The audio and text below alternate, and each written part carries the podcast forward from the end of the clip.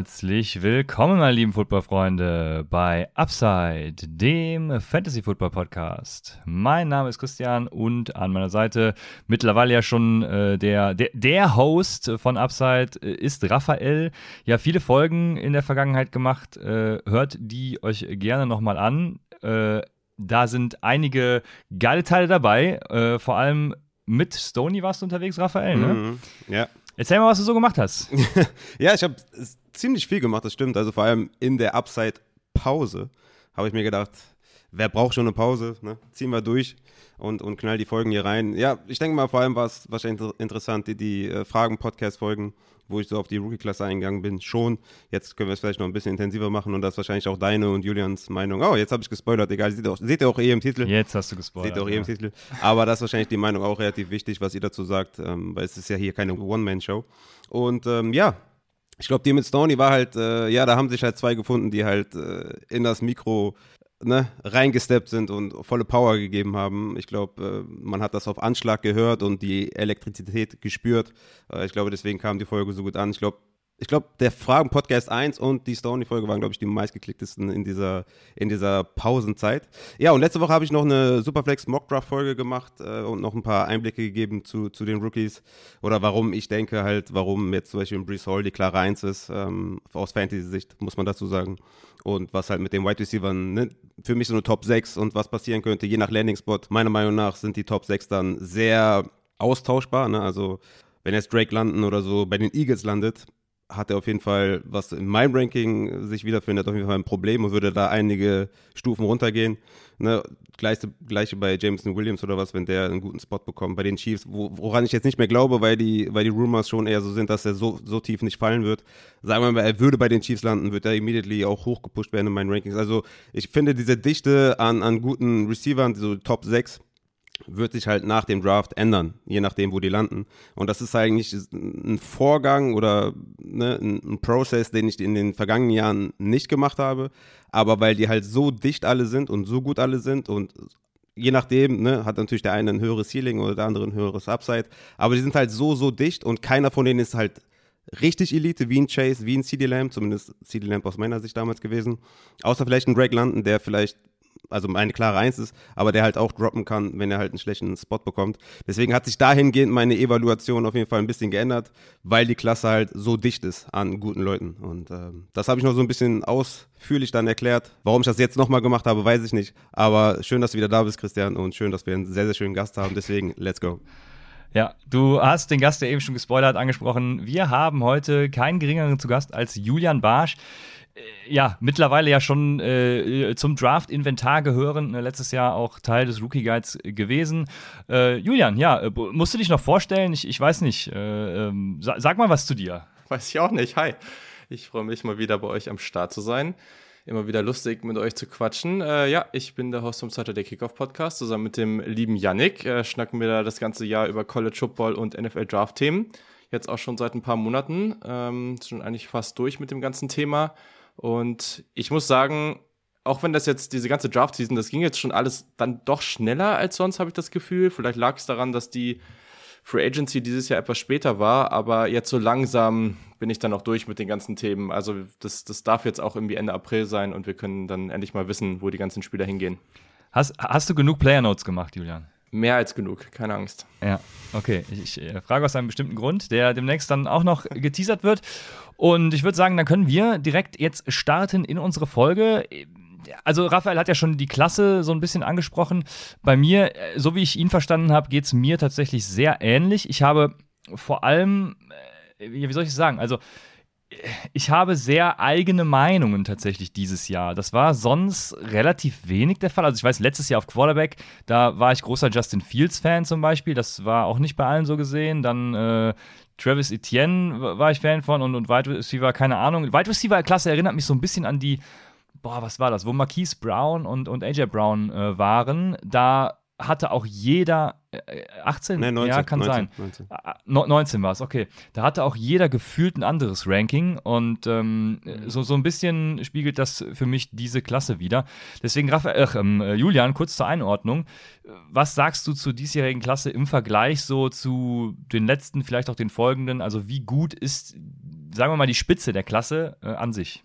Ja, also ich glaube, wenn wir jetzt so auf die Runden gucken dieses Jahr, dann ist es halt so, dass die, die absolute Spitze vor allem auf Fantasy-relevanten Positionen ist schwächer als sonst. Aber ich glaube, auf Wide Receiver kann man es doch relativ entspannt sehen.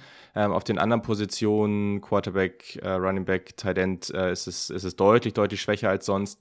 Ähm, aber die Tiefe ist dann, ist dann doch, also nicht auf Quarterback, ähm, aber die, die Tiefe ist dann schon da, ne? Also grundsätzlich, wir werden halt viele andere Positionen äh, früh in der Draft sehen. Ähm, da, wo es halt richtig spannend wird, ist dann, ich glaube, so ab boah, Position 20 bis irgendwie weit in Runde 3 oder 4. Ich glaube, da gibt es ganz, ganz viele spannende Spieler.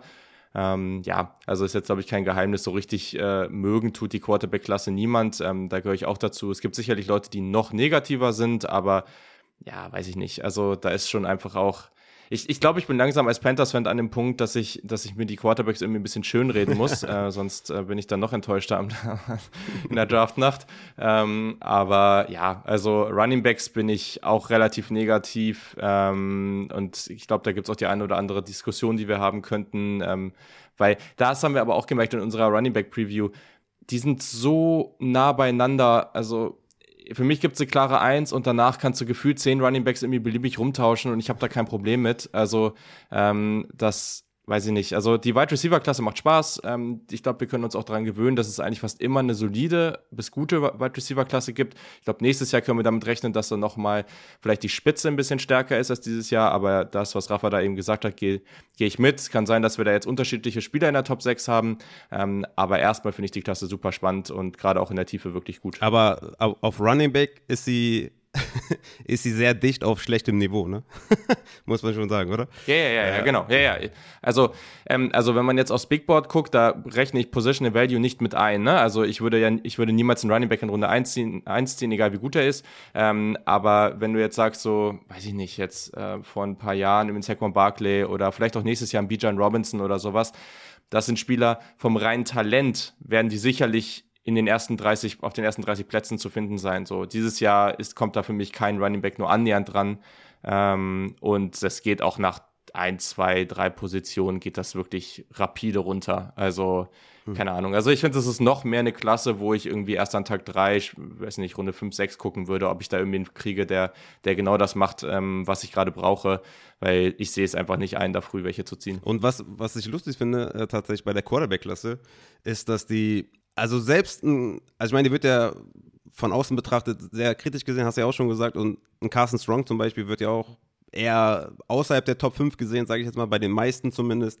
Aber selbst der mhm. hat ja auf Tape, und ich, ich mag das nicht, wenn man das sagt, aber der hat unglaublich viel Spaß gemacht auf Tape, ne? Also der hatte so wunderschöne mhm. Deep Balls auch dabei, wo man sich so dachte, ey, Mann, der macht einfach Bock, ne? Und ich finde wirklich, dass diese Quarterback-Draft-Klasse etwas zu schlecht wegkommt, dafür, dass die halt so ein geiles Tape zusammengespielt haben. Ich finde, jeder Quarterback, also ne, wenn wir jetzt Willis, Ritter, Pickett, Corral, um, Howell, Strong jetzt nehmen, ne, wenn man jetzt irgendwie die anderen ein bisschen weglässt, mhm. finde ich, haben die einfach ultra viel Bock gemacht und ich finde, die sind ein bisschen undervalued, vor allem auch aus Fantasy-Sicht, weil da viele athletische Quarterbacks auch dabei sind, die auch ein ja. Running-Element ja. haben. Deswegen wird das recht spannend. Ich denke, in der, in der Wahrnehmung ähm, in dieser objektiven Berichterstattung, in der objektiven Wahrnehmung kommen die zu schlecht weg. Ähm, das sollte man in Fantasy bisschen beachten, dass die auf jeden Fall Upside mitbringen. Ne? Und ich würde sagen, dass das auch so ein, ne, also Pickett, Ritter und sowas, die, die könnten wirklich in Superflex Mockdrafts relativ spät gehen, so vielleicht siebte, achte, neunte, zehnte Spot oder sowas. Und die könnten wirklich auch Starter werden und Fantasy-wise Upside mitbringen. Das sollte man auf jeden Fall nicht vergessen. Man muss da auf jeden Fall Real-Life-NFL und Fantasy-Football auf jeden Fall auseinanderhalten. Bei den Quarterbacks, bin ich der Meinung. Man muss das halt immer so, es, es macht keinen Sinn, sich da auch immer nur eine Meinung anzuhören, weil es gibt halt Leute, die sind da irgendwie positiver bei einem Spieler, es gibt andere, die sind irgendwie bei der gesamten Klasse brutal negativ. Mm die Wahrscheinlichkeit, dass da ein, zwei Spieler rauskommen, die am Ende wirklich überdurchschnittliche NFL-Starter sind, ähm, ist auch hier gegeben. Ne? Also das jedes, jedes Jahr ist es super unsicher. Ich habe es immer so beschrieben in den letzten Wochen. Letztes Jahr hatten wir diese Top 4, Schrägstrich Top 5 und bei denen gab es Fragezeichen. Aber wenn du so das Hauptfragezeichen nimmst, dann habe ich immer gedacht, so, okay, wenn sie das nicht richtig in den Griff bekommen, dann können, da, dann können die in der richtigen Offense immer noch ein solider NFL-Quarterback werden. Dieses Jahr sehe ich es halt so, wenn sie ihre Hauptschwäche nicht in den Griff kriegen, dann können sie meiner Meinung nach keinen, also wirklich keinen Starter in der NFL sein. Also, das ist aber, sobald sie das eben schaffen, also Desmond Ritter zum Beispiel mit seiner Accuracy, die ich zum Beispiel sehr, wenig, sehr viel weniger negativ sehe als, als glaube ich, einige andere, ähm, wenn er das halt einigermaßen in den Griff bekommt, was auch viel mit seinen Mechanics zu tun hat, was auch gerade am Anfang des Spiels, glaube ich, viel damit zu tun hat, dass er irgendwie zu hyped ist oder irgendwie, also es ist sehr auffällig, dass er gerade zu Beginn des Spiels immer sehr äh, einfach Bälle irgendwie in den Boden wirft oder sehr weit weg von seinem Target. Das, das kann ihm eigentlich so gar nicht passieren normalerweise. Ähm, wenn er das einigermaßen in den Griff bekommt, dann ist das schon auf einmal ein viel, viel besserer Quarterback. So, und ähm, deswegen, ich glaube, da ist schon ein gewisses Upside, aber man muss eben auch drauf schauen, wie weit weg die gerade noch davon sind. Und da hatten wir letztes Jahr dann schon sehr, sehr viel mehr Glück mit der Klasse. Die war halt dann schon immer ein gutes Stück drüber. Lustig, dass du sagst, seine Mechanics, ich fand seine Mechanics eigentlich ziemlich gut. Und der ist lustigerweise mein Quarterback 2 in meinem Ranking. Also ich bin ziemlich begeistert von äh, Nee, ich, ich, ja, ja, ich, also bei mir ist auch so eine geteilte zwei mittlerweile so. Ich finde es ziemlich schwer, die beiden für mich noch mit Sam Howell so auseinanderzuhalten. Ich finde die Mechanics auch gut, aber er hat einfach ähm, zwischenzeitlich immer wieder Aussetzer. Also es ist einfach eine Inkonstanz dabei, so wenn er einfach, so, wenn, wenn er, wenn, also es gibt dann diese Anfangsprobleme und wenn du aber mitten im Spiel guckst und er wirft meinen Ball wirklich komplett daneben, dann kann man meist irgendwie sehen, dass er bei seinen Mechanics dann mal unsauber war. Mhm. Das hat aber nichts damit zu tun, dass das sonst grundsätzlich eigentlich nicht schlecht ist. Ja. Gibt es da nicht auch so eine wilde Stat, dass der nach der Halbzeit viel, viel bessere Stats hat als in den ersten zwei Vierteln? Da gibt es, glaube ich, ganz wilde Stats von Touchdowns und, und Yards. Ich habe den nicht im Kopf, aber habe ich irgendwie, irgendwie das habe ich gelesen. Ja, ja, aber, ich glaube. Aber ja, der ist halt ja. auch so einer, äh, der jetzt wahrscheinlich in einer anderen Draftklasse als Passer bisschen nach hinten rücken würde, aber gerade aus Fantasy-Sicht einfach auch ein athletischer Runner ist. Ne? Also 4,52 vor die Yard zum Beispiel oder sowas, eine Burst Score ziemlich gut gewesen. Also der ist halt auch ne, jemand, den man da nicht vergessen sollte. Aber ey, Lass uns mal die Christian noch mal ein bisschen reden, was der jetzt noch hier so für Einblick hat oder die, die Struktur der Folge ja. übergeben wir an, an Christian, bevor wir hier äh, uns schon in der Spielerevaluation befinden. Ja, ich kenne eure Rankings ja nicht. Also ich habe, äh, wie gesagt, ich bin ja, äh, bin ja ein bisschen anders unterwegs. Ich habe, ich habe dieses Jahr auch nur, nur Tiers tatsächlich. Ich habe äh, vor allem, was Quarterbacks angeht, die ich, ja eigentlich habe ich in der Vorbesprechung gesagt, wir halten sie kurz, aber jetzt werden wir doch wieder äh, lang. Aber, aber gut, so äh, muss ja sein.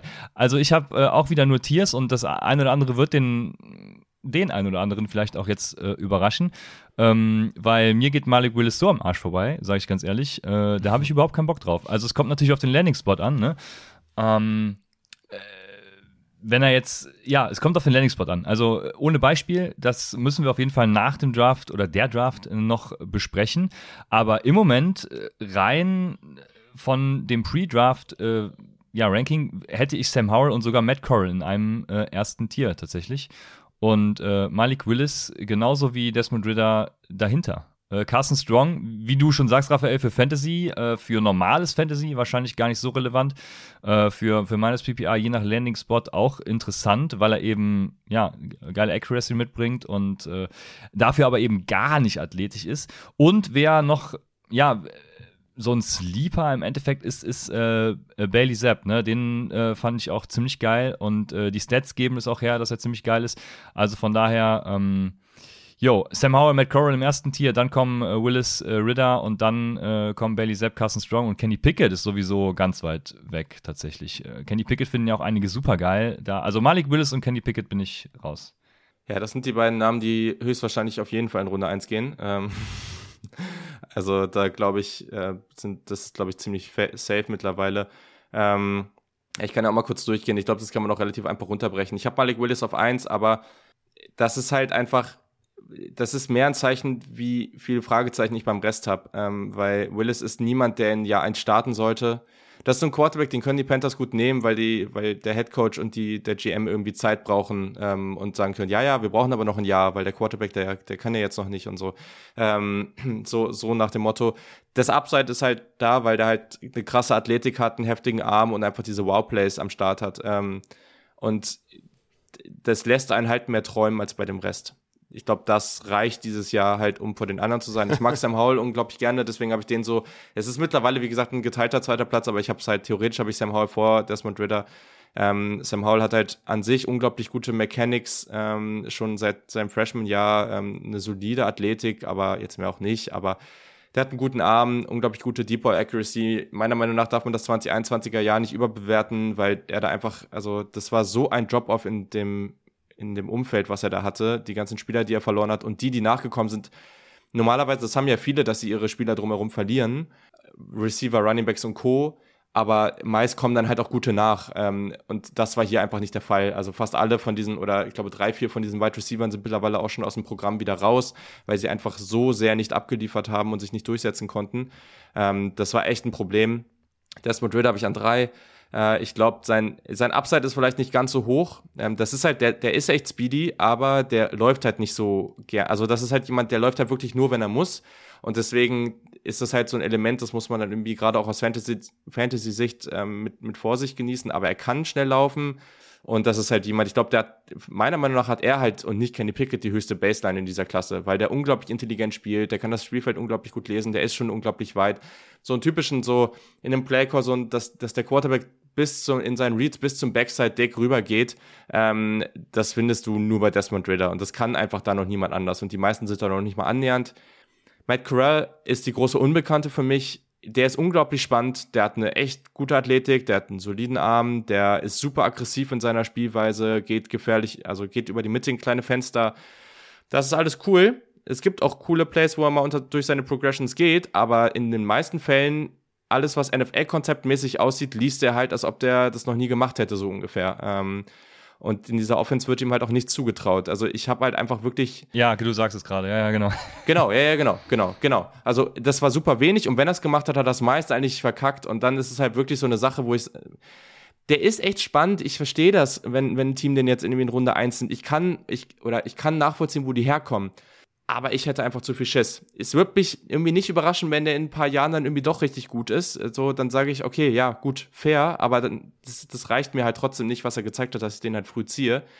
Ähm, Kenny Pickett, ja, also der wird mir teilweise irgendwie besser gemacht, als er wirklich ist. Das ist halt so ein, so ein Baller, ohne wirklich die Tools zu haben, ne? Also der muss halt auch seinen Read finden. Wenn er ihn dann hat, dann ist seine Accuracy wirklich gut. Das muss man ihm lassen, keine Frage aber die Tools sind nicht da und dazu spielt er noch zu sehr äh, wie so ein, wie so ein Baller, der irgendwie in der Pocket rumläuft wie so ein aufgescheuchtes Huhn. Also dieser Vergleich zu Joe Burrow ist halt einfach nur wild, ähm, der da richtig oft gemacht wird. Äh, dazu ist er zur Saison schon 24 Jahre alt, das nervt mich auch ein bisschen. Ähm, ja, Carson Strong gibt es diese ganzen Verletzungsgeschichten, keine Ahnung, ich weiß nicht was, ähm, das, das können wir nicht äh, wirklich äh, beurteilen der ist schon ganz gut, aber ich finde die Mechanics teilweise echt grausam und dazu kommt, dass der ähm, ja, hast du schon gesagt. Der hat irgendwie, glaube ich, minus 305 Rushing Yards in seiner gesamten Karriere. Der hat sechs Miss Tackles in seiner gesamten Karriere. Das macht Malik Willis irgendwie in einem Spiel. Ähm, und Bailey Zappi. Ich, ich, kann dir kurz sagen, er ist im siebten Perzentil, was äh, PFF Rushing Grades Geil. angeht. Also, äh, ja. Geil. Ihr wisst Bescheid. Nice, ja, genau. Das, das trifft es, glaube ich, ganz gut. Und Bailey Zappi, ich glaube, der könnte durchaus überraschen. Ich finde den auch ganz lustig so, hat eine gute Accuracy. Das Problem ist halt, dass der so viel Zeit hinter seiner Offensive Line hatte. Also der konnte sich da richtig entspannt irgendwie, konnte seinen Stuhl aufbauen und sich hinsetzen. Ähm, die Accuracy ist dann gut, aber wenn er halt Druck bekommt, dann wird es halt richtig, richtig wild. Und das wird in der NFL halt häufiger passieren. Deswegen setze ich, sage ich bei dem eher, dass das ein guter Backup wird.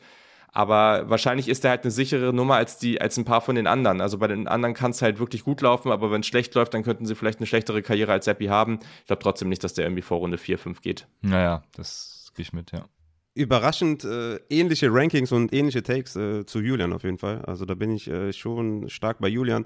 Bei Malik Willis äh, wäre es irgendwie ganz cool, Christian, wenn du mir, wenn du mir erklären könntest, warum du da raus bist. Also das habe ich jetzt noch nicht ganz verstanden, äh, weil ich den klar auf der Eins habe. Natürlich auch, weil er mega athletisch ist. Wahrscheinlich das habe ich auch im ersten Fragen-Podcast schon gesagt, wahrscheinlich nach Lamar dürfte er der athletischste Quarterback immediately sein. Das zeigen auch seine Stats, ne, 2020 944 Rushing Yards, 14 Touchdowns am Boden, 2021 13, 13 Rushing Touchdowns am Boden. Bringt dir halt eine enorme Upside mit, ne? also wahrscheinlich höchstes Ceiling der Klasse. Ähm, der Arm ist halt richtig geil, ne?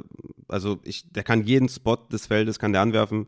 Wahrscheinlich der beste Arm sogar der Klasse, ne? da kann man sich natürlich auch streiten dann ich, ich würde, also ich echt gern wissen, also klar, ne, natürlich, also der hat die, die, die, Schwäche bei ihm natürlich, je länger das Play geht, desto schlechter werden seine Entscheidungen. Ne? Das ist mir krass aufgefallen, weil er immer das Big Play erzwingen will. Aber er kriegt halt das, das Big Play halt auch oft hin. Ne?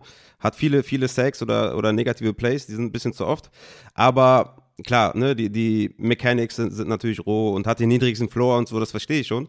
Aber gerade weil diese Klasse halt nicht davon, nicht davor strotzt, quasi so eine hohe Baseline zu haben oder eine gute, guten Floor mit Upside gemischt, finde ich, muss man hier einfach dieses riesen Ceiling von ihm mit, mit einrechnen. Und ich würde gerne wissen, wo du den genau hast. Oder also du hast gesagt, im ersten Tier noch, aber andere davor. Aber was, was macht ihn so schlecht, deiner Meinung nach? Oder warum hast du ihn eher tiefer als andere? Ich habe ihn, das ist ganz einfach erklärt. Also seine, seine äh, Athletik, die bringen andere halt auch mit, meines Erachtens. Also äh, so Matt Curl oder ein äh, Diese Athletik von Desmond Ritter ein Desmond Ritter sind ungefähr auf demselben Level. Ich müsste jetzt mal gucken, was, äh, wo Sam Howell sich befindet. Ich glaube, der ist auch gar nicht viel schlechter.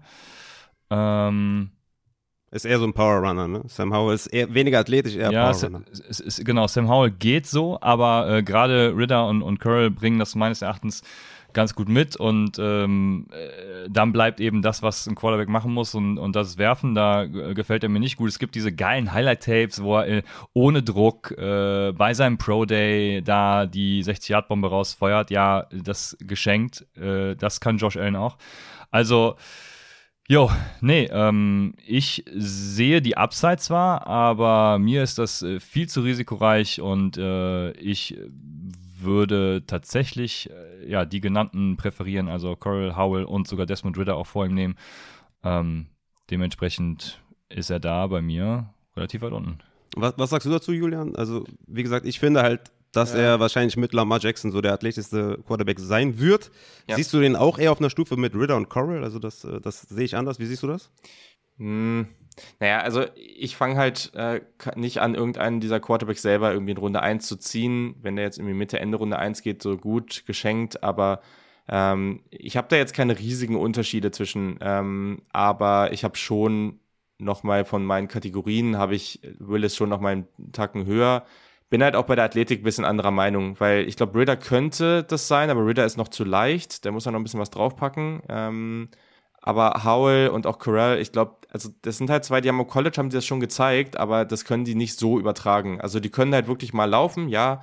Aber Willis ist für mich, so wie ich es jetzt gesehen habe, schon relativ klar, dann wäre er der zweitathletischste Quarterback in der NFL. Auf Lamar Jackson-Niveau kommt er nicht, nee. aber das kommt niemand. Ja. Aber Willis ist da schon alles schon richtig, richtig absurd, was da auch an Kontakt, äh, vielleicht sollte er das nicht tun, aber ja. was er da auch an Kontakt, Kontakt absor absorbieren kann und so, ne, wie seine Juke Moves und so, da finde ich den schon richtig, richtig heftig. Ähm, deswegen, also wenn du jetzt die Offense der Ravens nehmen würdest und, und Jackson raus und Willis rein, das würde wahrscheinlich auch sehr, sehr gut laufen und das würde ich keinem der anderen, der, der anderen Quarterbacks zutrauen. Gleichzeitig haben die alle Rushing Upside. Also auch mhm. ein Pickett, auch der kann ein bisschen laufen. Also das sind alles keine Quarterbacks, die dir jetzt irgendwie nur minus äh, Rushing Yards da ähm, holen. Das, das auf keinen Fall. Das würde ich jetzt nicht sagen. Mhm. Aber ich traue keinem von denen zu, dass du für denen wirklich ja, Raider vielleicht, Corral hier und da mal, aber dass du den wirklich konstant äh, Runs designst, so. Das ist halt nur Willis für mich in dieser Klasse. Mhm. Also nochmal, schon nochmal ein Tier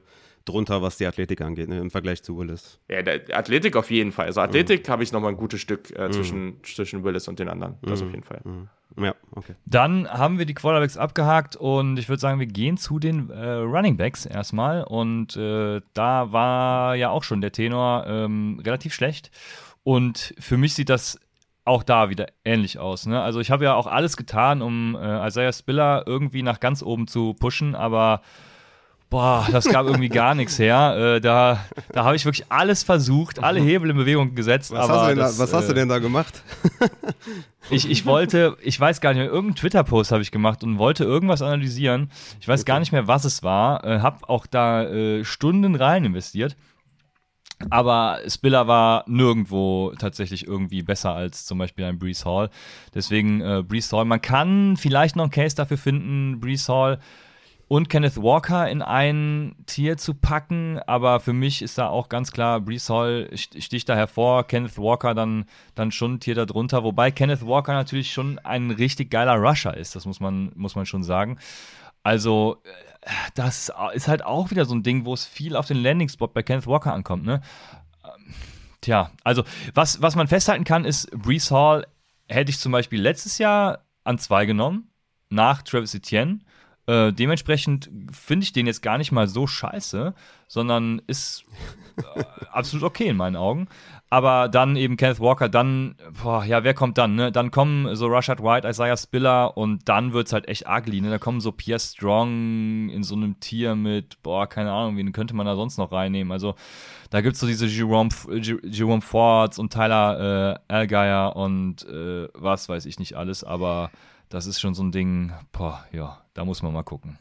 Tja, Algeier, wer kennt ihn nicht? Düsseldorfer werden es kennen, Tyler Algier, aber gut, das ist ein Insider. Ja, ich finde die Klasse echt nicht geil, muss ich schon so sagen. Ähm, ich ich glaube, wir kommen mir halt echt bei einigen Namen halt gar nicht zusammen, weil, aber das muss man halt sagen, ich gucke mir da halt auch.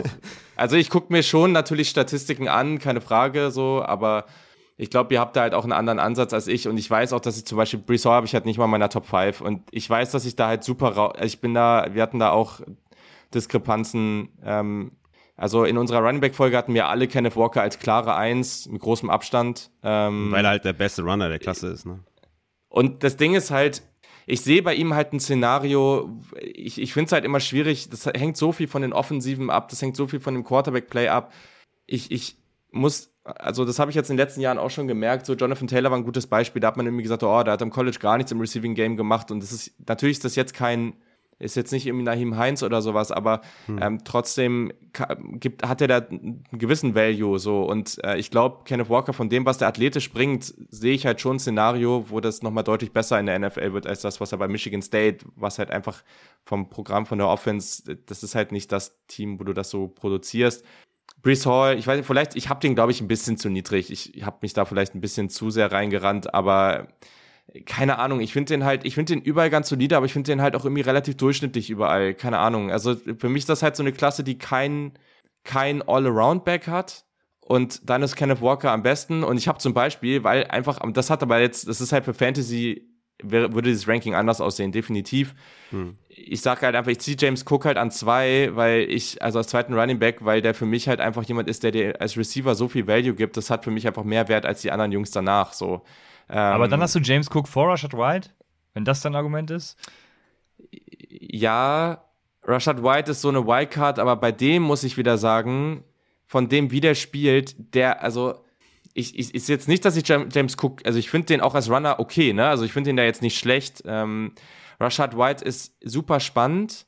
Gleichzeitig ist der halt so der ultimative Boomer-Bust für mich, weil, also der läuft so dermaßen aufrecht und der ist auch schon noch recht roh in dem, was er als, finde ich, was er als Receiver macht. So, also zum Beispiel Yannick hat den nicht mal in seiner Top 10, weil er sagt, der läuft so aufrecht, keine Ahnung, das würde ich niemals tun. Ähm, und dazu ist die Contact Balance halt wirklich richtig, richtig mies. Boah, weiß ich nicht. Ähm, da habe ich mir irgendwie schwer mit getan, aber gleichzeitig, ich hab den jetzt, ne, also ich habe ich hab die eh alle hier so in einer Gruppe. Also wenn du irgendwie zwischen James Cook und, und den ich an zwei habe und Rashad White äh, so danach ist schon so mal so eine kleine, kleine Grenze hier. Ähm, ja, das sind vielleicht, das sind, ich würde die alle innerhalb von einer Runde irgendwie aus Bord packen, so, ne? Also das ist kein großer Unterschied. Ähm, jemand, den ich glaube ich, den wir alle ein bisschen höher hatten da in der Gruppe, mit der wir das gemacht haben, Ty Chandler von UNC, den finde ich echt cool. Ähm, den finde ich auch als Runner ziemlich cool. Ähm, und der hat jetzt auch nicht die heftige Receiving Production gehabt. Allerdings auch hier wieder das Szenario kann ich mir gut vorstellen. Der hat halt echt gute Movement Skills. Ähm, der ist halt auch wirklich explosiv. Ich kann mir schon vorstellen, dass, das, dass der echt eine solide NFL-Karriere haben wird. Den mag ich ganz gerne, so als Runner und glaube, dass der gewisses Upside als Receiver hat. Deswegen habe ich den dann an drei. Ty Chandler, was mir da nicht gefallen hat, ist halt Pass Pro. Ganz große Fragezeichen, meiner Meinung nach. Also, ist auf jeden Fall ein Big Play Runner, aber also Receiving und Pass Pro, da habe ich echt große Fragezeichen. Weswegen ich da, also da finde ich dann Kenneth Walker zum Beispiel nochmal viel, viel besser als, als rein Runner. Für mich auch der beste Runner der Klasse. Ich glaube, da brauchen wir nicht drüber reden. Aber bei Kenneth Walker natürlich ja. ist das Problem, dass er einfach das Receiving Skillset so nicht hat. Er hat echt wenig Receptions in seiner College-Karriere. Klar kann es sein, dass wir da vielleicht einen Jonathan Taylor-Effekt haben, der dann in der NFL ein Three-Down-Back geworden ist. Aber es kann auch genauso gut sein, dass es ein Sony Michel wird, ne, der ein Only-Runner wird, äh, wo man dann auch Klar. gesagt hat, okay, Sony Michel hat auch Receiving-Upside, hat es dann nicht umgesetzt. Also ja, deswegen ist er für mich auch eine klare 2, weil das Upside mitbringt, vielleicht auch eventuell wirklich äh, alle drei Downs spielen zu können. Aber wenn wir halt wirklich dahin gehen, Three-Down-Skillset ist halt der einzige Brees Hall. Selbst wenn man den jetzt vielleicht als Runner schlechter sieht, ähm, was ich fair finde, muss man halt sagen, dass er wirklich dieses Three-Down-Skillset mitbringt und deswegen ist er dadurch automatisch schon die Eins. Ich würde echt sagen, dass er halt letztes Jahr in der Draftklasse wäre er, also Brees Hall wäre auf jeden Fall hinter Najee, hinter Etienne und hinter Javonte. Also wäre bei mir maximal die 4, 5 gewesen. Also ich bin da jetzt bei ihm auch nicht so hoch, aber in dieser Klasse für mich die klare Eins und das ist natürlich auch Landing Spot sehr, sehr wichtig. Ne? Also eigentlich haben wir nur die Houston Texans, die halt ein wirklich, wo wirklich viel Workload offen ist. Ansonsten wird es halt sehr, sehr eng. Ne? Ich habe es auch in, in, den mehreren Folgen, denen ich gemacht habe, schon besprochen, dass es wirklich nicht viele gibt, die einen Running Back ja, brauchen, ist eh immer ein Anführungszeichen, aber die wirklich, wo ich mir vorstellen kann, geht er dahin, ne, TMX, und der ist immediately Workhorse. Das gibt es eigentlich nur bei den Houston Texans. Und ob die das dann machen, ist die andere Frage, ob die, oder ob die lieber in der vierten, fünften Runde, keine Ahnung, in, ich weiß es nicht, in Jerome Ford nehmen, der, den ich als Runner auch ziemlich gut finde, wo auch da, ne, gut, hat wenig Power und so, aber ich finde den eigentlich ganz spannend. Aber ja, overall, die Klasse wird sich nach dem Draft auch wieder ändern. Ne? Das war ja auch den Take, der Take, den ich schon bei den ja. Wide Receivers genannt habe. Kennen wir die Landing Spots, müssen wir das nochmal alles neu evaluieren, weil meiner Meinung nach Brees Hall, Three Down Skillset, Kent Walker, bester Runner. Ich finde zum Beispiel auch Isaiah Spiller. Ne? Ich mag den nicht. ich gehe anders ran als die meisten, die sagen, ich mag den, aber ich sag, sondern ich sage, ich mag den nicht, aber er ist halt so ein Allrounder, ne? Ist für mich so ein Zach Moss-Type auf, der irgendwie alles kann und auch nichts kann so. Aber damit bringt er halt auch irgendwie so eine kleine Three-Down-Ability mit. Weiß nicht, ob das dann wirklich der Fall sein wird und wo er dann landet. Ich habe auch viele Mocks gesehen, wo er dann auch wirklich bei den Bills gelandet ist oder so, die vielleicht der zweite Spot sind in der NFL, wo ein guter, guter Platz ja, aber da, wird doch, da, da wurde doch Brees, Brees Hall, Hall sehr genau. in der ersten Runde genau, teilweise. Genau, das wäre ja auch genau. wild, ey. Und dann jetzt in den, in den letzten Mock Drafts war das überwiegend dann Brees Hall, äh, der dahin gemockt wurde, richtig. Was ich durchaus realistisch finde, ähm, weil man ja oft so sagt, okay, der, das letzte Puzzlestück ist dann dieser, mhm. in Anführungszeichen, gute Running Back und das könnte Brees Hall sein, das, das kleine Puzzlestück zu, zum, zum Titel. Ob jetzt das Riesen-Upgrade zu Singletary ist, wahrscheinlich eher schon, weil ich Singletary auch nicht so geil finde. Aber gut, man könnte da wahrscheinlich auch mit Free Agents irgendwie geil arbeiten. Aber gut, das ist eine andere Sache. Wie gesagt, Isaiah Spiller finde ich, weil er ein Allrounder ist, auch relativ spannend und Rashad White ist für mich so der letzte, wo ich sage, das ist mein Running Back 4. Athletischer Receiving Back, klar ist er mega roh, aber ich sehe bei ihm Potenzial, dass er es, dass er es schaffen mhm. kann. Ich finde natürlich, also ja. da gehe ich schon aufs Upside, ne? Weißt du, weil ich denke mir so, okay, wir haben vielleicht einen Top 2, dann Isaiah Spiller, den, den schummel ich so ein bisschen rein, ne? weil er auch ja schon auch Stats geliefert hat und weil ich glaube, dass der auch auf Third Down eingesetzt werden könnte. Deswegen schummel ich ihn auf die 3. Aber der könnte auch auf der 8 landen nach dem Draft, wenn den keiner genommen hat, undrafted geht oder so, keine Ahnung. Aber Rashad White ist noch so jemand, wo ich sage, der hat so ein mega Upside, dass ich ihn nochmal auf die 4 packe, obwohl er natürlich als Runner sehr, sehr roh ist. Und ja, Jerome Ford ist dann, glaube ich, nach diesen Tyler Algier, Sami White und, und Ty Chandler und Damian Pierce, James Cook, noch so derjenige, den ich als Runner halt sehr geil finde. Ne? Sehr agil, einen guten Speed. Wie gesagt, bei Pass Pro ähm, sehe ich Upside, ehrlich gesagt, ich habe ein paar Sachen auf Tape gesehen, die mir gefallen haben, dann ein paar wieder nicht. Ich habe auch, muss auch ehrlich sagen, ich habe ja nicht alle Spiele von dem geguckt, aber da ist mir halt aufgefallen, dass der relativ inkonstant ist, sagen wir jetzt mal. Aber ich weiß halt nicht, wie viel Power der wirklich hat, ne, um in der NFL beständig irgendwie äh, zu produzieren. Aber ja, wie gesagt, insgesamt eine schwierige Klasse. Nach dem Draft werden wir auf jeden Fall nochmal einiges durchwürfeln, aber das ist so, ja. Ich habe jetzt zu jedem Spieler was stehen, aber das, das würde jetzt zu viel Zeit kosten. Ihr kennt meine Meinung sowieso zu der, zu der Klasse. Hm. Ein, ein Sleeper, den ich vielleicht noch, also wenn man jetzt darüber spricht, auch über Production als Rusher und als Receiver, den habe ich jetzt relativ hoch, weil ich fand eigentlich ganz cool. Die anderen hatten den irgendwie gar nicht drin. Tyler Beatty von Missouri. Ähm, der ist halt so ein ganz kleiner Running Back, ähm, aber der war halt überproduktiv. Ne? Also letztes Jahr 1600 Rushing Yards und äh, mehr als 50 Receptions hatte auch viele explosive Runs, also 46 Runs mit 10 oder mehr Yards. Ähm, ich finde den Burst gut, Agilität, Contact Balance. Der ist halt super klein, dadurch hat er aber auch gleich dieses Low, diese Low Center of Gravity. Ähm, ich ich finde den spannend. Also der hat auch super wenig Fumbles gehabt. Klar, der Catch-Radius ist jetzt nicht so groß, aber ich finde, der bringt eigentlich nicht so viele Schwächen mit. Ähm, das Upside ist vielleicht nicht ganz so da wie bei den anderen Jungs, aber nur weil jetzt so ein Running Back so super klein ist, ähm, muss das ja nicht zwingend heißen, er ist jetzt auch keiner, der jetzt irgendwie 5-5 groß ist oder so, ne? Aber ähm, der ist halt auch relativ bulky so, dementsprechend kann er sich da auch mal durchsetzen. Der wird sicherlich spät gezogen, äh, aber wenn, dann könnte der vielleicht äh, da überraschen. Was sagst du zu Pierre Jong? Den hatte ich eben schon mal angesprochen. Wo hast du den? Ah, den hatte Yannick sogar, den hatte Yannick in seiner Top 10. Ich habe den jetzt gerade an, boah, jetzt bin ich irgendwie 15, 16 oder so. Das Problem, also was halt nice ist bei dem, ist natürlich, dass der ultra speedy ist. Ähm, der lebt auch von seinem Speed. Das Problem ist halt, diese Change of Direction ist bei dem halt, also praktisch nicht vorhanden gefühlt. Also so oft, wo der dann versucht, also super schnell geradeaus läuft, aber wenn er dann irgendwie mal Richtungswechsel versucht, dann fand ich das ganz, ganz schwierig. Ähm, und die Power hat er halt auch nicht. Ich glaube, das ist schon jemand, den man irgendwie an Tag 3 ähm, nochmal ziehen kann mit so einem Flyer, aber ja, ja, kein, bin nicht der größte Fan. Ja, ich, ich hab nämlich bin nämlich gerade mal durch so äh, meine Vergleiche gegangen, mein, mein Similarity Index. Ähm, Vergleiche für ihn sind äh, an 1 Saquon Barkley, dann kommt DeAndre Swift, äh, gut, dann kommt Anthony McFarland, der ist ein bisschen raus, dann kommt sogar Jonathan Taylor, Elijah Mitchell, äh, Trey Sermon, also äh, Junge, Junge. Äh, mir war gar nicht bewusst, wie äh, schöne Vergleiche, wie, was, welche schöne Vergleiche es gibt. Das, das, da kam ich drauf, weil ich unbedingt einen Case für James Cook finden wollte.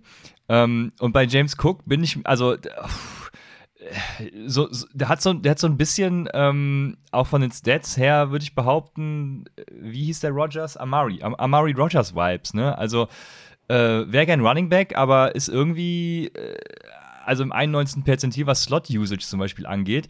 Äh, und, und die Vergleiche sind eben so, so, boah, keine Ahnung, Chris Evans, Kylene Hill, äh, LaMichael Pirine, ach ja, ähm, Nee, aber deswegen kam ich auf jeden Fall darauf und ich glaube, dann haben wir auch jetzt genug Running Backs behandelt, können übergehen zu den Wide Receivers, weil die sind tatsächlich noch mal spannender, weil, äh, wie schon gesagt, das Ranking da wahrscheinlich äh, komplett, also da werden wir wahrscheinlich keinen einzigen äh, äh, Punkt haben, wo wir, wo wir zusammenliegen, denke ich. Deswegen ist es aber auch so, so spannend und interessant. Ähm, ihr werdet wahrscheinlich Drake London äh, gemeinsam an eins haben, oder Julian? Yes, please, mm. unbedingt. Nice. Ja. Alles klar. Bei äh, Drake London sehe ich halt, also ich, ja, äh, ich äh, äh sehe durchaus den Case, den auch als alleinigen äh, Wide Receiver 1 irgendwie zu haben. Und gleichzeitig habe ich so Bedenken irgendwie, weil ähm, er ist ja letztes Jahr erst richtig rausgekommen, als er dann auch Outside gespielt hat. Ähm, gut, er hat sich auch in dem, was er tut, halt verbessert. Also es lag nicht nur daran, dass er Outside gespielt hat, sondern er ist halt auch wirklich äh, an und für sich nochmal besser geworden.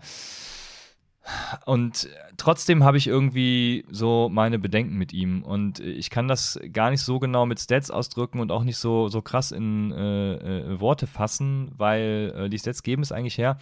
Aber er ist auf jeden Fall trotzdem, er wird in Runde 1 gedraftet und dementsprechend ist der Landing-Spot dann, dann re wieder relevant und dann macht sich äh, in dieser ersten Bubble aus. Ganz spannend für dich als äh, Ohio-Fan natürlich. Garrett Wilson oder Chris Olave? Ich bin bei, äh, bei Gerd Wilson.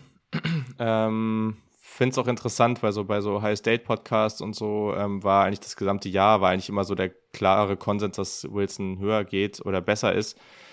Ich verstehe den Case für Olave, ich, ich mag den auch unglaublich gerne, keine Frage. Ähm, Wilson ist für mich halt einfach mehr. Also Wilson ist für mich jemand, der ich habe auch schon mal gehört von, ich weiß nicht, wo das war, irgendwo wurde der mal als Projekt bezeichnet, wo ich dachte so, okay, crazy, was geht eigentlich?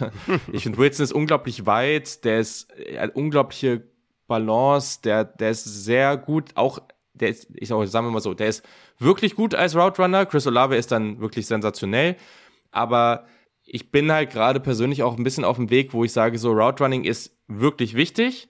Wenn du aber die gewisse Contact Balance und die gewisse Physis nicht mitbringst, dann also dann grade ich dich zum Tacken runter, weil das in der heutigen NFL einfach nach dem Catch so wichtig ist. Und mhm. da ist Garrett Wilson einfach besser. Also er ist einfach besser, er hat einen größeren Catch-Radius, er ist einfach akrobatischer, bei Contested Catches ist er besser. Ähm, deswegen ist Garrett Wilson auch meine 2 und aber Chris Olave, also ich finde den auch, wenn der in Runde 1 geht, völlig fair. Ich würde den wahrscheinlich Anfang Runde 2 nehmen, aber das äh, geschenkt. Ja, ich frage deshalb, weil ich habe ihn tatsächlich mir zu den Cardinals äh, gewünscht an 23 und mittlerweile wird, mhm. wird er irgendwie wieder so gehypt. Also ich weiß gar nicht, wo das herkommt, aber äh, total viele finden Chris Olave jetzt geil. Und äh, also ihr seht, ich bin, wir sind jetzt leider nicht live, ne? Hinter mir hängt das schöne Trikot, äh, unterschrieben auch noch mit äh, Chris Olave und äh, CO2. Also ich bin Fan. Und äh, ich finde ihn auch, also ich würde ihn in derselben, in der, im selben Tier sehen. Ne? Ich würde jetzt gar nicht so sagen, dass er äh, krass besser ist als, als Wilson, aber ich äh, denke, man kann da schon, schon einen Case für machen und äh, ich finde ihn einfach ziemlich geil. Die nächste Personalie, die mich äh, ja krass beschäftigt, sage ich mal, ist Justin Ross. Justin Ross richtig geil gestartet, ne? dann ja verletzt und letztes Jahr ja, war, ja, also was sagst du, äh, Julian? Äh, was ist für dich Justin Ross? Hat der noch so erst Zweitrundenpotenzial? Ah, Justin Ross ist so schwierig, ne? Ähm, okay, ich dachte, du nimmst mir jetzt die äh, Schwierigkeit. Äh, nein, also, also ich habe den nicht besonders hoch, sagen wir es mal so. Ähm, also ich habe den schon relativ deutlich außerhalb meiner Top 10. Ähm, das hat aber auch viel damit zu tun, dass ich ein, zwei Namen noch mal deutlich höher sehe als andere und dann ich die Klasse einfach gerne mag. Ich finde den okay in Runde 3. Ich glaube, da ist so der Spot für ihn. Ähm, das Problem ist bei ihm wirklich diese Verletzungen und so, die er da hatte. Das können wir halt nicht einschätzen, aber der hatte ja schon so an der, ähm, hier an der Wirbelsäule und solche Geschichten. Das war schon, also das ist schon, das sind so die Sachen, die sind echt schwierig. Der hat ja seine Karriere wirklich sehr stark, hast ja gesagt, sehr stark begonnen. Der war auf diesem T. Higgins Weg und sowas. Das war alles schon, alles echt cool. Boah, mir fehlt es echt irgendwie an Physis. Ich finde den, also so diese Mischung daraus, dass der, der ist mir nicht schnell genug, seine Physis ist irgendwie nicht da, so das Route Running ist okay. Boah, ich weiß nicht, es ist kein Spieler, mit dem ich so warm geworden bin. Man muss halt auch sagen, T. Higgins hatte ich damals auch, ich hatte den irgendwie in Runde 2 oder so, aber es gab Leute, die hatten den deutlich höher als ich.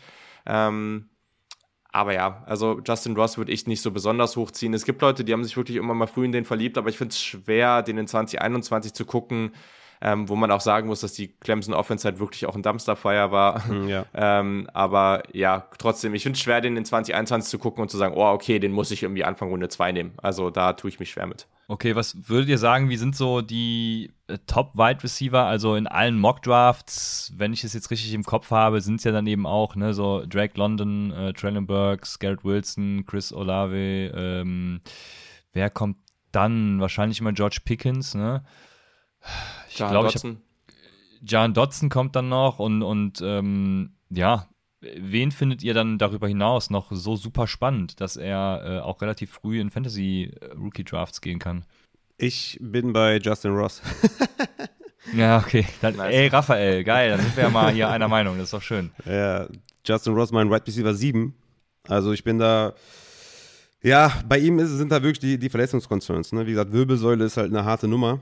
Hat ihn ja 2020 alles gekostet, äh, die ganze Saison. Kurzzeitig war ja auch seine Karriere komplett in Gefahr. Ja. Aber man muss ja. hier das komplette Upside einfach mitnehmen. Ne? Also 2018 als Freshman für 27% der Receiving Yards bei Clemson äh, verantwortlich, hatte eine 1000 Yard Season ähm, mit T. Higgins an seiner Seite, was ja auch immer sehr wichtig ist. Wie war die Konkurrenz innerhalb des Teams und ja, hat er gut gemacht. Und ähm, als Red Shirt äh, Junior nochmal 26% geschafft. Und was ich bei ihm halt ziemlich geil fand, war seine Yards per Route Run gegen Man Coverage. Ne? Und die waren richtig gut und auf Tape sieht man das auch. Ne? Und wie gesagt, klar, man muss dann ein bisschen zurückgehen und ein bisschen Zeit vergangen und sowas. Alles fair, ich verstehe das auch und so. Aber wenn man sich die reinen Zahlen anguckt, als er nicht verletzt war, war der halt eine Bombe und äh, ich, ich muss seinen Upside mitnehmen. Und äh, wenn du an der Seite von Tegan so produzierst, gibt das einfach einen Boost. Und wenn quasi die, die, eine große Downside die Medical Concerns sind, ist das fair. Aber ich würde die einfach mal beiseite schieben und ich, ich, ich nehme das Talent mit und ich nehme die Upside mit und deswegen bin ich Justin Ross, wenn ich den zum Beispiel so, ja, keine Ahnung, 2.3 im Rookie-Draft bekomme, dann, dann gehe ich da all in. Ne? Oder vielleicht auch Anfang zweite, Ende erste vielleicht, wenn ich wirklich sage, hey, so fuck it, ich nehme den jetzt, weil der hat einfach so viel Upside und für mich auch sogar mehr Upside als ein Christian äh, Watson, der einfach äh, mir zu wenig Füße mitbringt. Ähm, da, da gehe ich aber auch mit. Da gehst du mit, ja, okay. Da bin ich einfach bei Justin Ross äh, höher als bei Christian Watson, weil Christian Watson hat natürlich die Combine komplett zerstört und äh, seitdem ist, hat er halt diesen Überhype ne? und wird dann halt sehr, sehr oft auch äh, so Ende erste Runde gemockt in Fantasy Football äh, Mock Drafts. Da bin ich eher bei Justin Ross und wie gesagt, für mich ist Ross und Watson sind so die beiden Ende erste, Anfang zweite, wo ich sage, geht da all in, wenn die auf dem Board sind, nehmt ihr euch. Ich bin da zum Beispiel höher als bei David Bell oder bei Sky Moore oder so, da bin ich bei Ross und Watson höher. Ross und Watson, ja, Sky Moore auch, ja, und ich glaube, damit sind wir ziemlich alleine. Äh, Sky Moore habe ich ziemlich niedrig und dann haben okay. viele echt hoch. Ja, also ja, ja. ich, ich habe ihn tatsächlich auch so äh, Runde 1. Also Sky, okay, so, ja, okay, da bin ich raus. Aber, ja, aber äh, haben viele, haben viele. Also, ja, es ist halt, also einerseits wiederum fair, weil äh, er bringt halt für mich die ultimative Upside mit. Ich weiß noch nicht genau, wie er so in die NFL translated. Ne? Das ist mein großes Problem mit Sky Moore. Aber an und für sich fand ich den schon richtig geil, muss ich sagen. Äh, habe nur Bauchschmerzen mit ihm. Also, bei, also, wenn man jetzt zum Fantasy Draft so geht, ne, dann, ich weiß nicht, mit so dem First Pick, da willst du, ich habe übrigens Jameson Williams vergessen, aus dem Grund, weil er im, äh, äh weil er halt so schlechte Karrierestats an sich hat, aber äh, war ja richtig Den habe ich auf zwei. Ähm, ja, genau, den habe ich eben vergessen. Also, äh, den, ich hätte Olavic tatsächlich lieber bei den Cardinals, aber Jameson Williams gehört auch noch in diese Riege mit rein, deswegen, aber bleiben wir bei Sky Moore.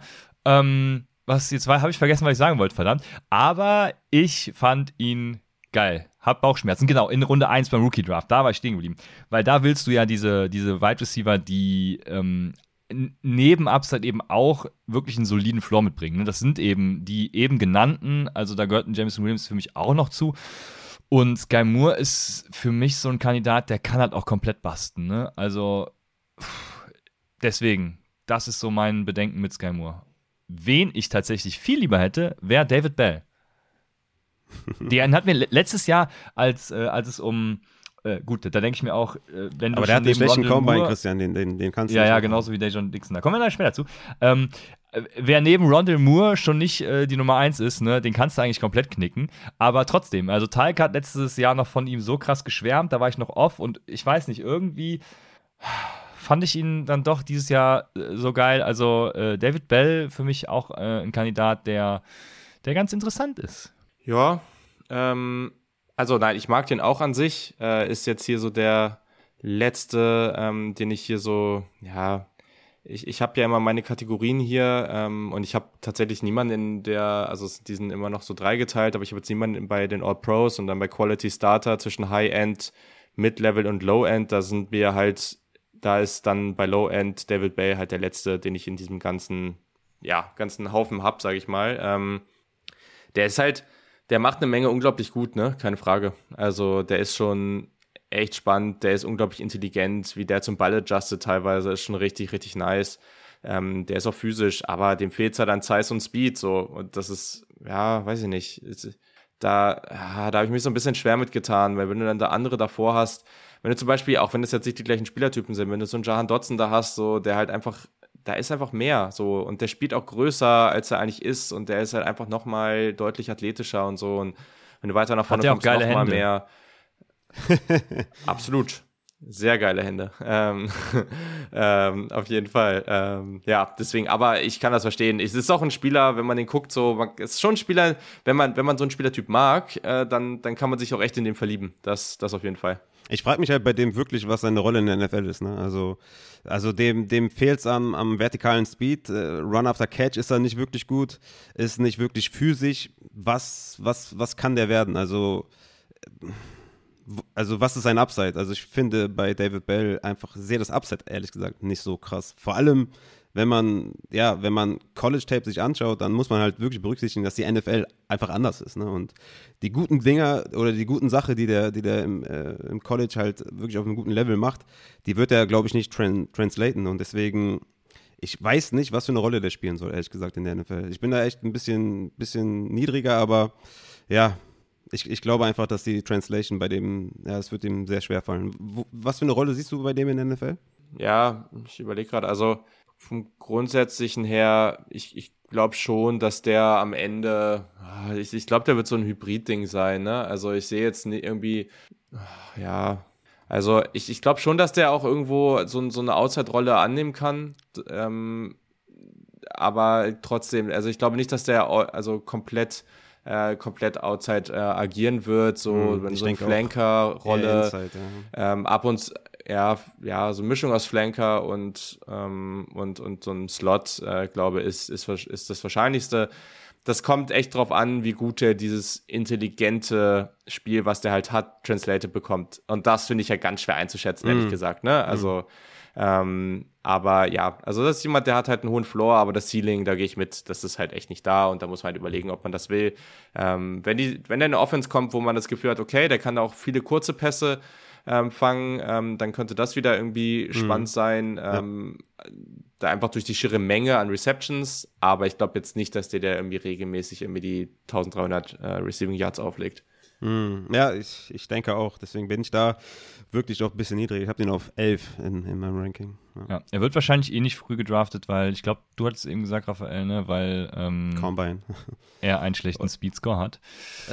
ja, und dann. Ja, aber, kommen wir aber tatsächlich muss man ja. wirklich sagen, dass er einfach wirklich kein athletischer Receiver ist. Ne? Also Combine hin oder her, ne? ist echt overrated, aber hier und da ähm, kann man schon ein bisschen was draus ablesen. Ne? Ja, kommen wir zu den weiteren Receivern, sage ich mal. Also, ich, ich wollte mir eigentlich ganz zum Schluss aufheben, aber wenn wir jetzt schon bei Combine sind und Size Speed Kombi, was ja sein, seine ah, Stärke eigentlich war. Nein, es geht um Dejon Dixon. Ähm, okay. Size Speed Kombi hat ihm ja die Upside gegeben und jetzt hat er halt grottenschlechte Combine-Werte gehabt. Äh, Julian, äh, sag was. Bau mich auf. Baue ich auf, ja, boah, finde ich auch schwierig. Ähm, also ich habe den jetzt, ich habe den jetzt nicht so hoch, keine Ahnung. Also weiß ich nicht. De klar, diese Kombi ist natürlich irgendwie spannend, ähm, aber dass der letztendlich ist der halt auch jetzt nur mit 6-2 da rausgekommen. Ne, das ist halt auch nochmal sowas. Also irgendwie hatte ich gedacht, dass der größer ist. Ähm, ich finde, der sieht halt auch größer aus.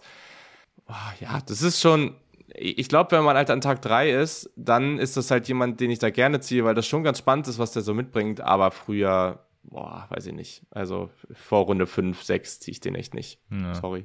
Dann wurde mir von, von Julian, ich weiß, das ist schon, äh, ich, ich glaube, einen Monat her, noch Tanner Connor mal empfohlen. Da war ich sofort raus, muss ich sagen. Aber vielleicht hat ihn ja jemand von euch äh, noch ganz geil ja, ja, wahrscheinlich ich dann, weil, weil Julian hat ihn ja anscheinend irgendwie. Ich habe den, hab den gar nicht mehr. Habe ich Julian gesagt? Ich habe Julian gesagt. Ja, deswegen war ich gerade so am Straucheln. Äh, Adrian so. meinte ich. Okay. okay. Ähm, und äh, deswegen die Frage, ob ihr den irgendwie noch als Upside-Kandidaten seht. Nee. Nee, ich habe den okay. gar nicht in meiner Liste hier drin, also ich weiß gar nicht, wer ja. ist. alles klar. Ja, sehr, sehr, sehr gut. Ich wusste es bis dato auch nicht, also von daher, von daher ist alles gut. Ja, wer, wer bringt noch äh, sonst Upside mit, ist natürlich die Frage. Genau, mich, mich würden noch zwei, zwei Sachen, wir haben schon über viele White Receiver gesprochen, ziemlich wild durcheinander tatsächlich auch, aber mich würden noch zwei Dinge interessieren äh, bei Julian, ähm, wobei er über Gary Wilson eigentlich schon geredet hat, das kannst du streichen. Aber äh, Jameson Williams, den habe ich auf zwei. Ja. Sag mir mal. Ich habe den. Ja. Sag mir mal deine Meinung. Wo siehst du den? Was, also wo ist dein Upside? Was ist bei ihm negativ aufgefallen, außer natürlich seine, seine Injury. Wie gesagt, Injuries nehme ich immer so ein bisschen beiseite, weil ne, ja. heutige Medizin ist auch besser und so weiter und so fort. Sag mir was zu ihm, weil ich bin auf zwei bei ihm, je nach Landing-Spot natürlich ein bisschen, wird er wieder ein paar Plätze verlieren, aber ich glaube, der kriegt jetzt wieder auch so einen kleinen Hype wieder, ne? Voll. Ähm, ich bin da ähnlich unterwegs. Ich habe den jetzt auf vier. Man muss aber sagen, dass ich, also auch, ich, ich schreibe mir zum Beispiel mal auf, ich mache nie, dass ich sage so, der geht mit Runde 2, sondern ich mache mir halt so ein Draft Ceiling und ein Draft Floor, weil ich finde, es macht irgendwie wenig Sinn. Äh, je nach Team und je nach Scheme gehen die halt höher oder niedriger. Hm. Ähm, ich habe halt meine Top 2 mit Drake London und Gary Wilson und dann mit so einem, also wirklich so einem minimalen Unterschied. Ich habe die aber alle als Quality Starter High End, habe ich danach äh, Traylon Burks und Jamison Williams. Ähm, ich mag Williams unglaublich gerne. Der ist viel, viel mehr als nur ein Speedster. Der hat wirklich, wirklich ähm, solides Route Running, auch wenn das sicherlich an einigen Stellen finde ich, das wird das wieder zu. Also die, die ihn wirklich sehr feiern, die feiern das Route Running meiner Meinung nach zu, zu heftig. Das, was sehr gut bei ihm ist, ist dieses, der kann halt vertikal enorm herausfordern. Und das, was er so gut macht, ist, dass wenn er jetzt zum Beispiel irgendwie eine Post Route und dann bricht er praktisch zur Mitte und in dem Moment stoppt er ab. Das kann fast niemand so gut, weil der auf, vom höchsten Speed auf diese Start-Stop-Fähigkeit, die hat er wie kaum jemand anderes und da hat eigentlich kein Cornerback jemals eine Chance. Mhm. Es ist super schwierig, das aufzuhalten. Und dieses Play, was du meinst, das macht er sehr das gut. Das ist ja auch auf Twitter rumkursiert, ne? Meinen wir das gleiche? Genau. Ja, ja, also es geht, genau, das, das, das auf jeden Fall, gibt es ein paar mehr von, aber mhm. genau, das auf jeden Fall.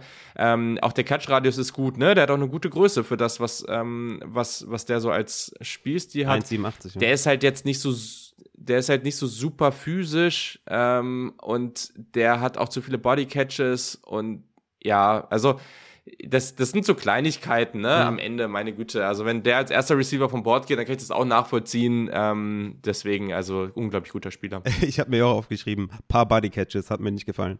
Ja.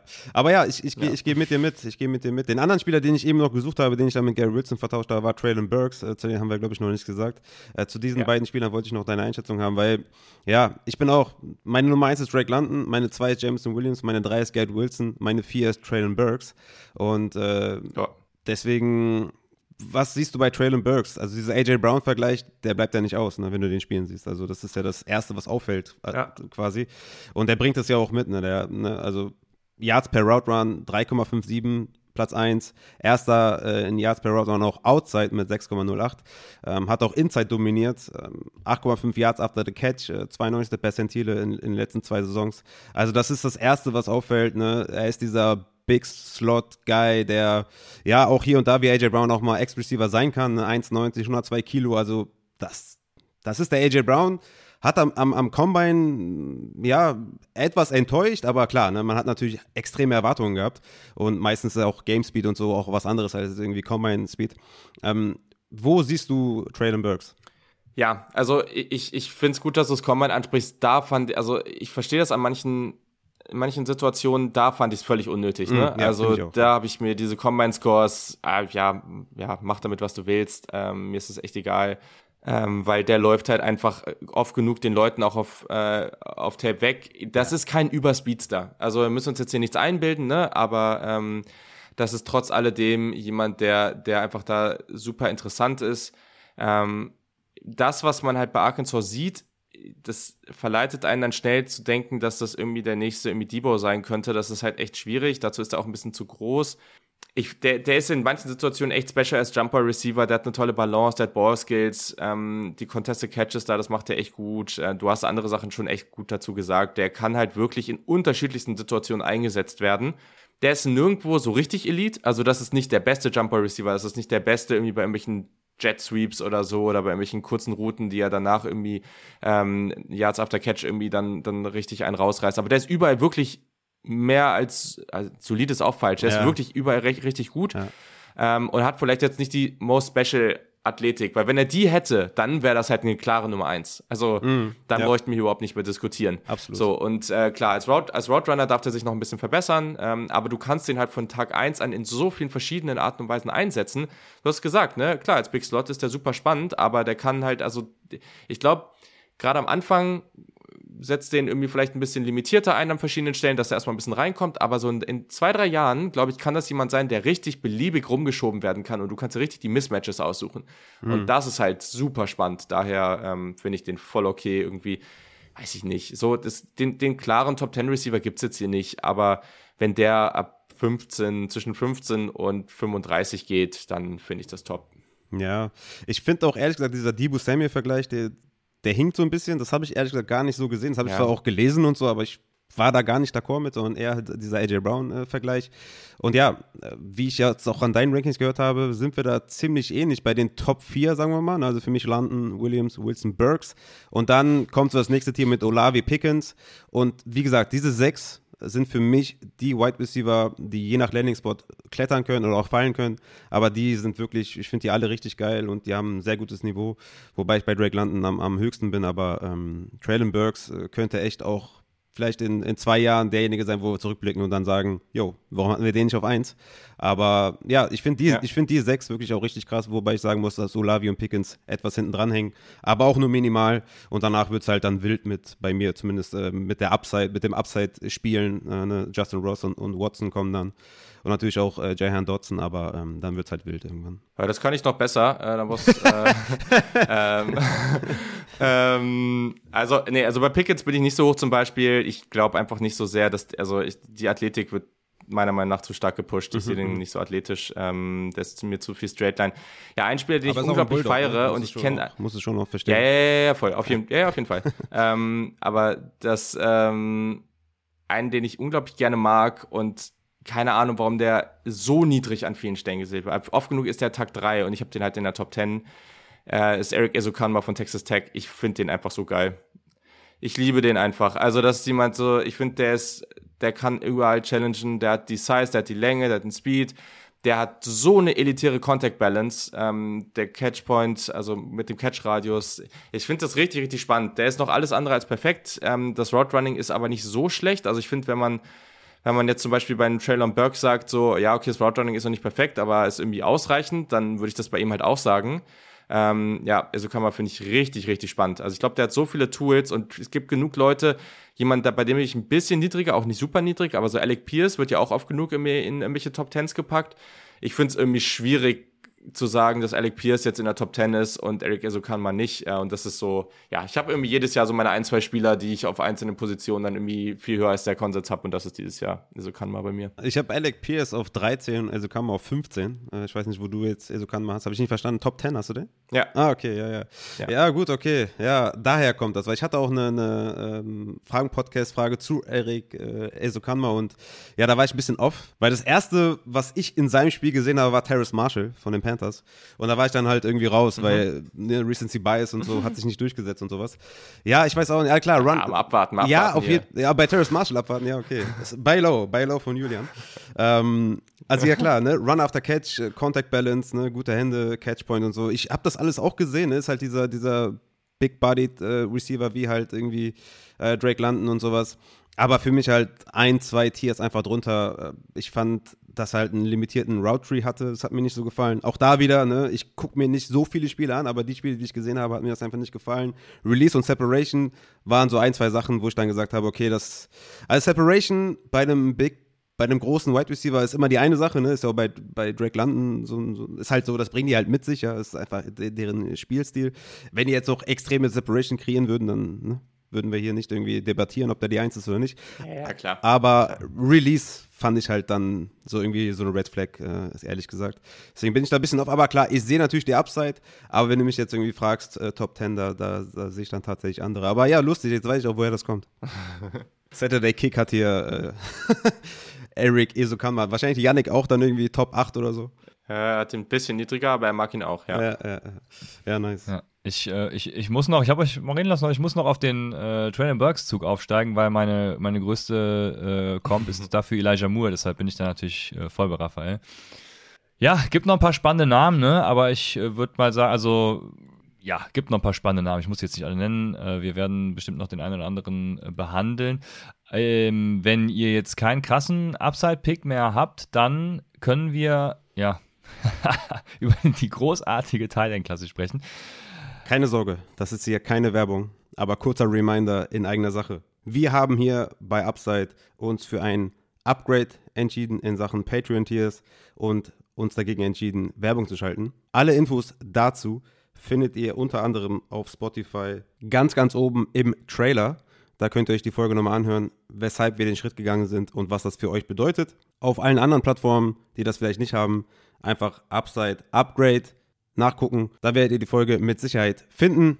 Ich möchte mich auf diesem Weg auf jeden Fall bei allen bedanken, die da mitziehen, die, die supporten, für das überragende Feedback und für die netten Nachrichten, die ich bekommen habe. Wer eventuell jetzt schon Dynasty Rankings sucht, der wird natürlich auf patreon.com slash upsidefantasy fündig. Da sind alle Rankings abgegradet nach der Free Agency. Rookies sind noch nicht drin, die werden folgen. Es wird ein fettes Ding. Vielen Dank für den Support und 2022 wird richtig geil. Appreciate. Ja, gehe ich weiter zur großartigen Titan-Klasse und für Fantasy ist es halt auch wieder enorm schwierig. Ne? Also, du hast in dieser Titan-Klasse, finde ich, irgendwie nur Leute, die nicht alles können. Also, die, also zum Beispiel Jeremy Ruckert, ne, der ist unfassbar geil im Blocking. Bringt dir halt in Fantasy nichts, äh, sondern ja, noch nicht. den Receiver. Ka äh, noch nicht, so. Ähm, äh, da hast du halt Isaiah Likely mit einem ganz guten Receiving Upside. Ähm, dann kommen dann irgendwo Leute, die beides okay, aber halt auch nichts wirklich gut können äh, mit Weidermeyer, Collar und, und McBride. Ja, also äh, Julian, hil hilf mir, wenn ich Titan brauche. Ja, ich glaube, da ist dir nicht zu helfen. Ähm, also ich bin echt super low, was diese Klasse angeht. Ähm, Ja. Also Weidermeier mit dem Testing, was der gemacht hat, da, ich glaube, der geht undrafted. Ähm, ich glaube, da, mm, ja, also das war irgendwie ganz, ganz McBride crazy. war auch so scheiße, oder? Ich bin mir gerade gar Mm, nicht Also sicher. das ist schon mein Tight End 1, aber Tight End 1 Ja. heißt halt irgendwie jetzt auch nicht viel in so einer Klasse, ne? Also ich finde den nicht uninteressant. Ich finde, der kann schon am ehesten noch irgendwie beides so ein bisschen. ja. Ähm, und der kann auch, das, der hatte ja auch 17 Contested Catches, so, der kann auch Downfield mal gewinnen. Der hat gute Hände, der fängt auch den Ball irgendwie in kleinen Fenstern. Das ist so der, wo ich sage, so am ehesten ist das irgendwie ganz cool. Greg Dolcic von UCLA, das ist irgendwie so ein cooler Tu- Typ, der ist irgendwie ganz witzig, äh, sieht lustig aus, ähm, hat auch einige Big Plays gehabt auf jeden Fall. Also gegen LSU hat er so ein richtig starkes, ähm, explosives Spiel gehabt. Äh, First Down Rate über 75 Prozent, das ist stark. Also, der ist das Blocker halt eher so, ja, ist halt, also der spielt viel, hat viel Inline gespielt, aber ist jetzt halt nicht so heftig. Jemand, der so ein bisschen, der so ein gewisses Upside mit hat, weil bei Isaiah Likely, da bin ich zum Beispiel persönlich eher raus, den mag ich gar nicht. Ähm, Ruckert gehe ich voll mit, was du gesagt hast. Jelani Woods, ähm, äh, oder nee, jetzt habe ich den wieder falsch ausgesprochen hier. Julani, so heißt er. Julani Woods ähm, von Virginia. Der ist nämlich richtig spannend. Über 6, 7 groß. Ähm, 253 Pfund, 34,5 Arme. Also die Maße sind auf jeden Fall da. Und dafür bewegt er sich gut. Also der hat Build-Up-Speed, natürlich sehr, schießt er jetzt da nicht raus, ähm, aber über 70% seiner Catches waren First Downs und Touch, äh, Touchdowns. Der Catch-Radius ist natürlich enorm, äh, der adjustet gut zum Ball, der ist als Route Runner, man denkt, der kann sich nicht bewegen. Der sieht so ein bisschen aus wie Jan Koller, ähm, wenn man den oh, erstmal so sieht, Legende. so von der Statur. Ähm, aber der bewegt sich dann doch gar nicht so schlecht ähm, und äh, also der ist eher im Run-Blocking-Faktor als im Pass-Blocking und nach dem Catch halt auch kein großer Faktor, weil es hätte halt schon schwierig, ne? Mit den Maßen, das ist nicht so einfach. Aber das könnte ich mir vorstellen, dass der, wenn der irgendwie in ein Team kommt, was irgendwie eine gute Vision für den hat, dann könnte das schon ganz cool sein. Der wurde richtig wild aufgestellt, teilweise im Slot, teilweise als Ex. Gab sogar ein paar Plays, wo der mal als Right Tackle auf einmal da stand, war so richtig wild einfach. Ähm, hat das dann aber ganz gut gemacht irgendwie. Der hat halt die Maße, der ist halt so lang wie Tackles einfach, ne, von den Armen und von allem her so. Deswegen ich glaube nicht, dass der irgendwie in den ersten ein, zwei Runden geht, aber in Runde drei finde ich den ganz cool. So, das ist so der, wo ich irgendwie am ehesten so eine gewisse Begeisterung entwickeln kann. Gibt, glaube ich, später noch so ein paar Namen, die so überraschen könnten. So ein Armani Rogers, der bei Ohio, äh, nicht Ohio State, bei Ohio ähm, als, als Quarterback gespielt hat. Ähm, der sah da relativ schnell irgendwie auch im Route Running ganz cool aus, so was man im Senior Bowl und so sehen konnte. Aber ja, also keine Ahnung. Das ich, also wenn ihr unbedingt Tight End braucht, dann ist diese Draft nicht der the place to be. Aber da habe ich jetzt drei Fragen an dich, wo wir vielleicht die Klasse ein bisschen abschließen können und du kannst dir gerne Zeit nehmen und deine Notizen raussuchen, falls du nicht direkt antworten kannst, weil wer weiß das schon aus dem Kopf bei dieser schlechten Klasse. Aber wer ist für dich der, der beste Possession Receiver dieser Klasse? Du meinst jetzt bei den Tight Ends ja. oder generell? Nee, bei den Tight Ends. Possession. Ja. Boah, ist schwierig. Also ich, ich finde da Gibt es da einen, der sich absetzt oder hast du dann eine Gruppe von Leuten, ähm, die, die du siehst? So richtig, also es ist, ist, ja, es gibt so ein paar, die finde ich da halt echt solide, ne? Also ähm, ich, ich finde da zum Beispiel auch Ruckert, ich sehe da ein bisschen Upside. Der hat gute Hände, ne? Also da finde ich den gar nicht so schlecht, aber der ist halt nicht so agil. Ähm, McBride ist da auch nicht schlecht. Also so McBride, ähm, auch ein Kate Otten zum Beispiel, das sind so Spieler, da fehlt halt wirklich dieses Potenzial, dieses High-End-Potenzial. Aber mhm die haben halt alles echt so solide, so das, was du, wo du sagst, okay, wenn du jetzt so einen, einen okayen Starter in der NFL haben willst, ne, dann, dann haben die das und die Hände sind halt gut.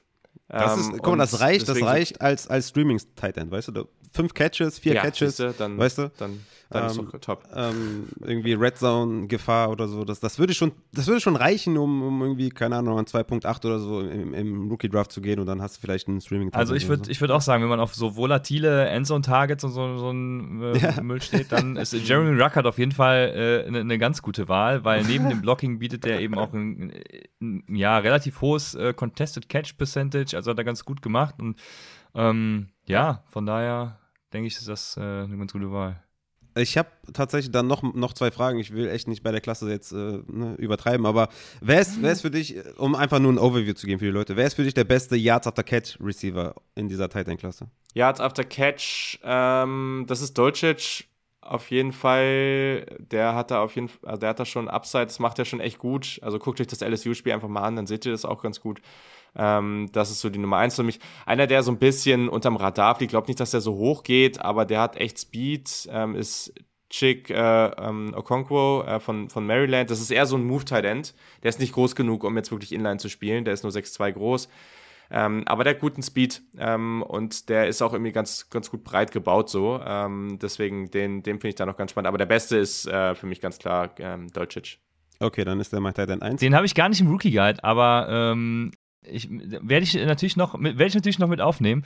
Äh, was ich spannend finde, da gibt es ja auch die Yards After the Catch äh, drin und da äh, sind äh, Will Mallory und äh, Jeremy Ruckert auch äh, an 1 und 2. Also auch wieder die Leute, die gut blocken können. Ne? So, ich glaube, so langsam habe ich Bock auf diese Teilenklasse. ja, nice. Ich bin nice. ja währenddessen der Julian redet hier mein Ranking am mit Justin. Jetzt habe ich noch eine letzte Frage. Beste Gesamtpaket aus Receiving und Blocking für dich. Also abgesehen von Ruckert, der wurde jetzt hier schon viel zu oft genannt. Ja, also, dass du da überlegen musst. Ja, also, also wir, wir, wir reden hier jetzt schon, wir reden jetzt viel über die gleichen Namen, aber das ist jetzt hier einfach so. Also es wird irgendwann halt echt böse. Auch das ist, also das ist der Grund, warum ich McBride oben habe. Auch wenn der jetzt nicht der High-End-Blocker ist, keine Frage.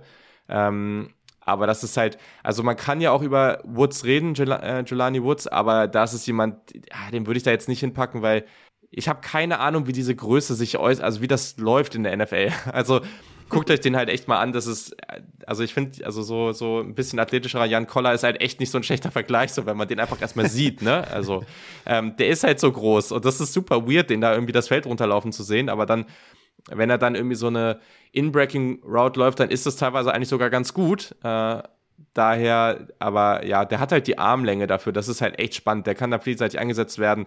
Ähm, aber dann ist es für mich Trey McBride. Trey McBride von Colorado State. Okay, dann ist der doch wieder mein Eins. Okay, ich habe äh, Bright auf 1, Dulcich auf 2 und dann, dann bin ich ready. Okay, ja. super, perfekt. Same, ja. Ja, sehr schön. Mensch, Top. dann äh, ja, haben wir alle Positionsgruppen behandelt.